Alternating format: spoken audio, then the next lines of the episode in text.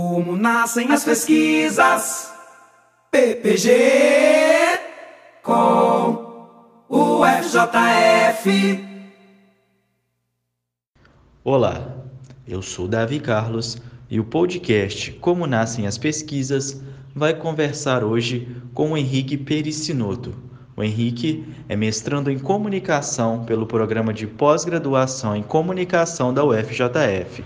Henrique, Conta pra gente um pouco sobre sua pesquisa e a ideia de como surgiu a temática. Olá, Davi. Olá a todos que estão nos escutando.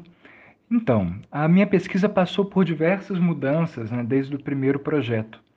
Ela surgiu de um estudo é, sobre algumas leituras que eu fiz junto ao meu orientador, o professor Dr. João Queiroz, e ao grupo de pesquisa do qual eu faço parte, o IRGS, é o Iconicity Research Group.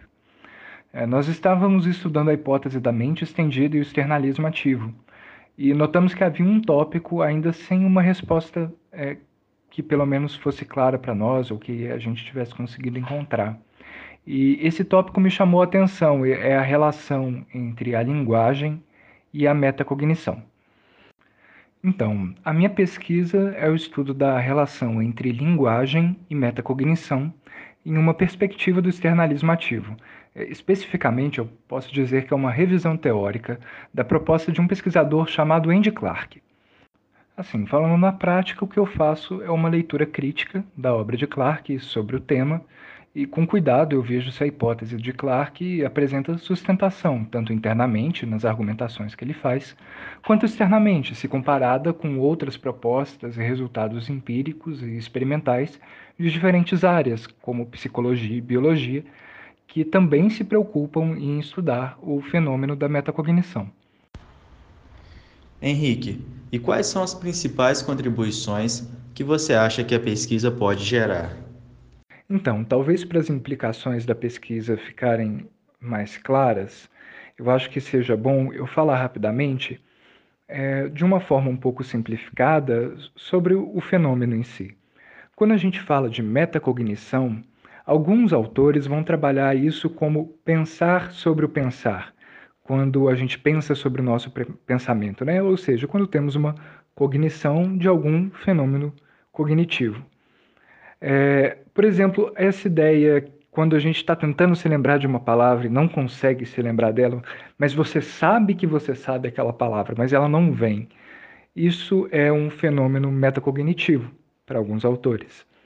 Ou quando você está tentando solucionar um determinado problema e você chega na conclusão e aí você para e pensa, não, pera, será que essa conclusão é a conclusão realmente? Não é melhor eu revisar? E aí você tem uma estratégia metacognitiva, você desenvolve uma estratégia metacognitiva para revisar.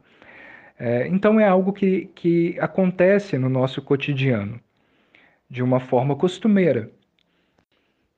O, o meu estudo especificamente está perguntando se existe uma relação entre a linguagem e a metacognição. Alguns autores, como o próprio Andy Clark, outros como Tomazello, eh, Daniel Dennett, vão dizer que há, que há uma relação direta entre a linguagem e a metacognição, e a linguagem eh, ela constitui a metacognição, a linguagem humana, nossa capacidade linguística, ela constitui a metacognição no sentido de que sem ela nós não teríamos metacognição.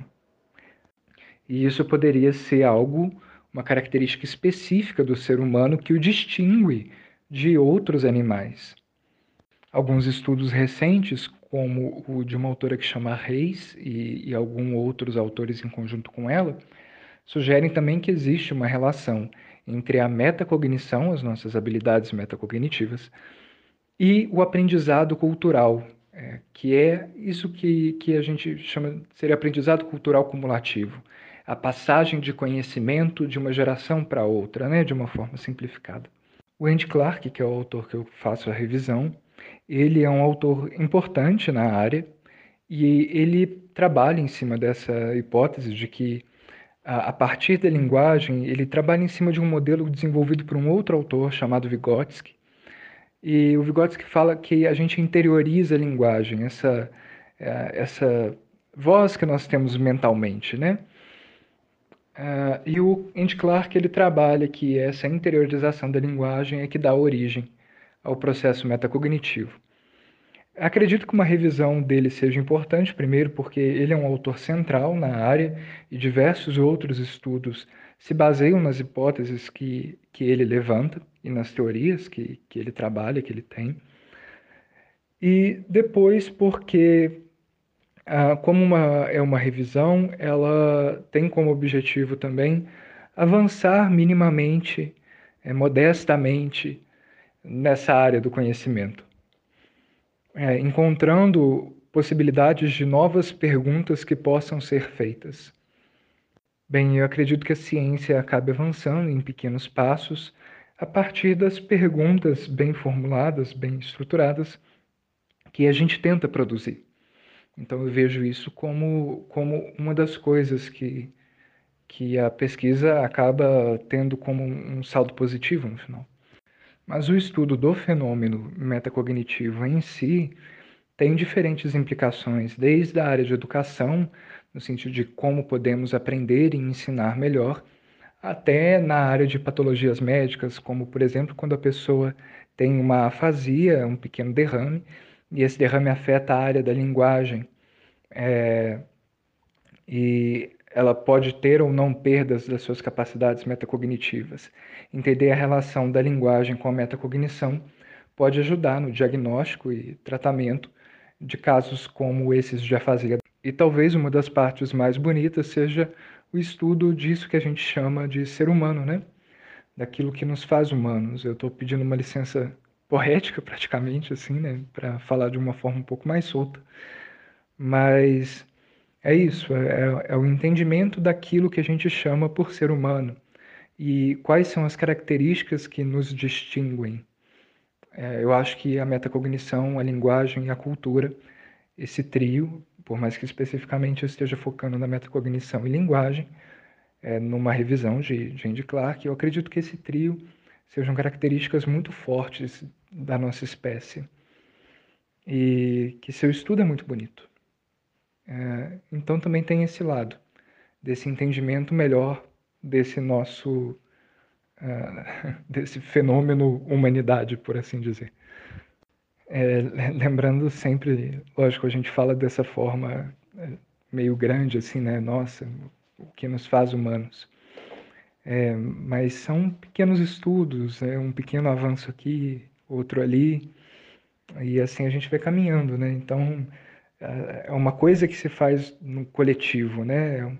E isso é muito importante da gente lembrar aqui que a ciência avança em grupo.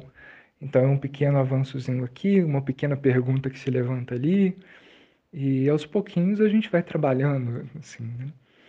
É, e bem, ainda tem muito chão para percorrer, ainda muita coisa para estudar, muita coisa para entender. Então a pesquisa está caminhando. É... E é gostoso esse processo.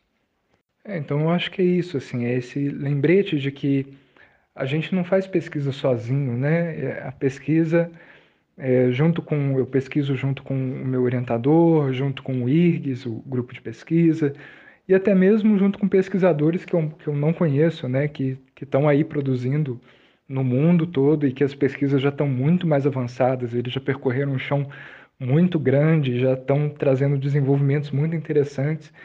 E aí eu consigo, posso ter acesso aos artigos dele, ler os artigos desses pesquisadores.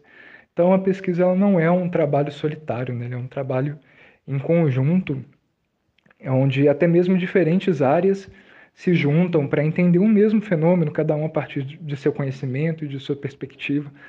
E, e, isso é muito rico. E eu acho que essa é uma parte muito gostosa, assim, de ser pesquisador e de poder fazer pesquisa. Só para completar, né, eu acho que isso é um outro ponto também. Quando a gente faz uma pesquisa, às vezes, uma das coisas que a nossa pesquisa traz de, de impacto, de relevância, é talvez um pequeno impacto, uma pequena relevância que possa trazer para outras pesquisas que já estão em desenvolvimento, né? E, e assim a gente vai. Obrigado, Henrique. Esse foi Henrique Pericinoto e ficamos por aqui com o podcast Como Nascem as Pesquisas.